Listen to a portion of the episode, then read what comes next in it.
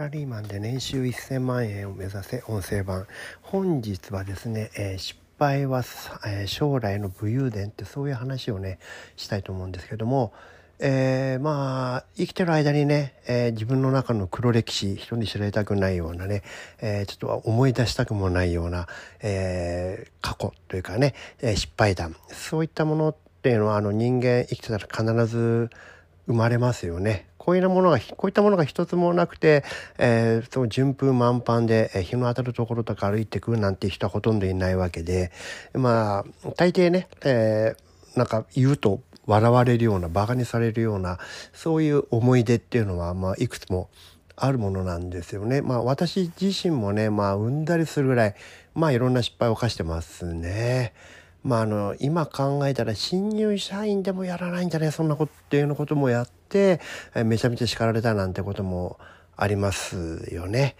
でもねあのそういったことはねあんまり気にすることはないと思うんですよね。あもちろんあの同じ失敗しないようにするってことは非常に大事なんですよ。そうじゃなくてねそういうものっていうのがね最後はね将来なんていうかな、えー若い子たちに自分よりも年下の人たちに話す、まあ、武勇伝って言ったら大げさかもしれませんけども、えー、話せるね自慢のネタというか俺だってこうだったんだよってさ言えるようなものっていうのはいくつかね持っておくべきだと思うんですよね。でその失敗が大きければ大きいほどまあその後輩の人たちをこう勇気づけるということもできるわけじゃないですか。ああの人でもこんな大きな失敗してちゃんとあのうまく最後はいくんだなみたいなことがね、えー、分かってくるとそれだけでも元気になったりするってことはありえますからね。そういった意味で、えーと、あんまりねそこを、えー、ほじくってですね、えー、だからあんまり失敗だ失敗だって言ってへこんでね行動ができなくなるっていうのはもったいないと思うんだよね。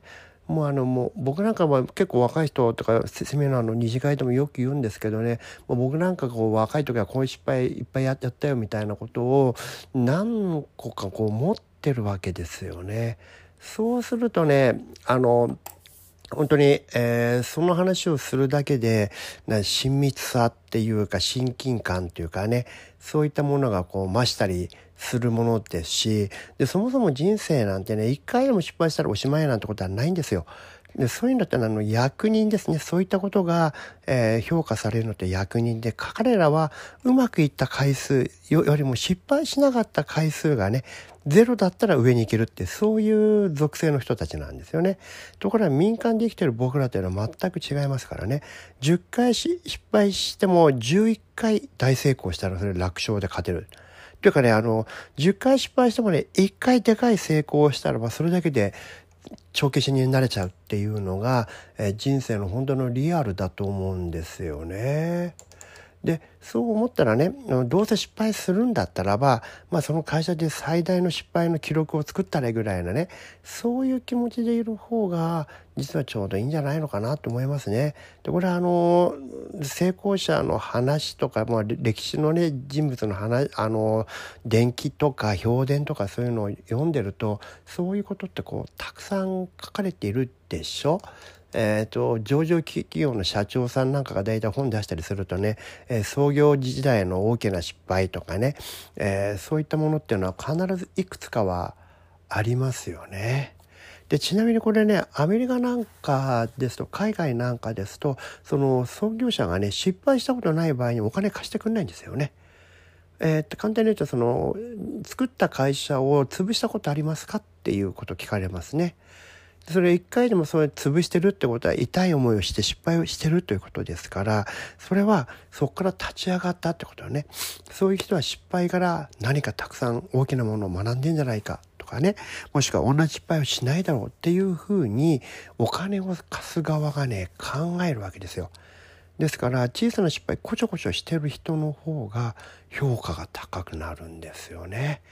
そのアメリカンドリームっていうのは多分そういう文化的なところからもね生まれるんだと思うんですよ。日本はあの失敗が許されないっていう変な価値観がありますよね。それね僕は本当にもったいないと思いますよね。そんなことを言ってる自分はじゃあ失敗したことないのかって話でね。で日本の場合には失敗したらば本当に徹底的にいじめますよね。いじめるというかもう立ち上がれないぐらい徹底的に叩いちゃうじゃないですか。これはね僕は本当に大きな間違いだと思いますけれどもね。そういうことをするんじゃなくて、えー、失敗をね見逃すわけじゃないんですよ。失敗をちゃんと糧にね、えー、次にこう生かせる。そういった人をね評価できるような社会にしていかないといけないと思うんですけれどもね。で、えーと、民間の会社まっとうな会社だったらそれは、えー、許されることだというふうに僕は思ってます。し僕の経験上もそういったことの方がむしろ多いですね。もちろんね一発退場で絶対やっちゃいけない失敗とかあるんですよ。例えばその会社の金横領しちゃいましたとかね。それただの犯罪ですからね。ええ、その失敗っていうのは悪気がなくてちゃんと前を向いて全力で走った結果それが失敗だったってことなだけでね悪いことをしようとするのはそれは全くあの話が違いますからそこは一緒にしないようにしてくださいね。ということで、えー、今日もお聴きいただきありがとうございました。